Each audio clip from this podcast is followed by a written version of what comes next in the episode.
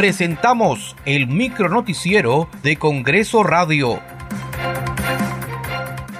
¿Cómo están? Les saluda Danitza Palomino. Hoy es miércoles 10 de enero del 2024.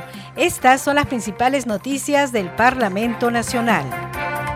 En el tercer día de la semana de representación, los congresistas continúan realizando actividades en Lima y en el interior del país.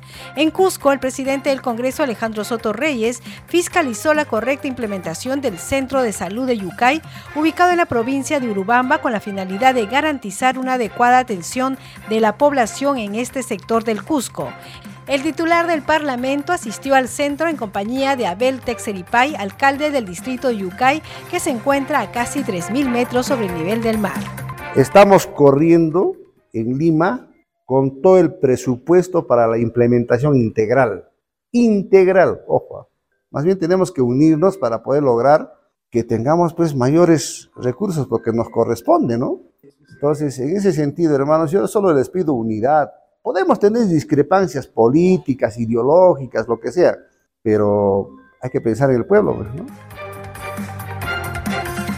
En Lima, la parlamentaria Norma Yaro Lumbrera se reunió con alcaldesas de Lince, Pueblo Libre y San Isidro para tratar el informe de ejecución de gastos emitidos por el Ministerio de Economía y Finanzas.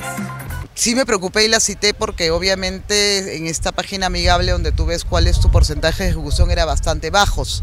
Entonces, ¿qué es lo que está pasando? ¿Qué es lo que tú necesitas ¿no? para poder, digamos, servir a esta población? Se ha conversado bastante sobre algunos proyectos. Obviamente la falta de presupuesto es una de las lo más fuerte pero eh, de ver convenios o eh, de alguna manera trabajos que puedan apoyarse a través del Ministerio de Vivienda, el Ministerio de Transportes, Municipalidad de Lima, Región de Lima. Ante la Comisión Especial de Seguridad Ciudadana del Congreso se presentó el ministro del Interior, Víctor Torres, quien informó sobre el plan de trabajo de la institución. Escuchemos al congresista Alfredo Azurín, presidente de esta comisión. Nosotros hemos pedido que nos informen toda la, toda la documentación y qué va a hacer al respecto. Mire, suponiendo que, como ya sabemos que no hay un plan, no hay un plan, pero parte mucho por la voluntad que quiera trabajar, salir a la calle con la policía. Él es ministro y un ministro puede hacer eso. ¿Sabe qué? Ser un líder. Entonces hay que apoyarlo y ver cómo, cómo digamos, qué resulta de todo esto. Muchas gracias por acompañarnos en esta edición. Nos reencontramos mañana.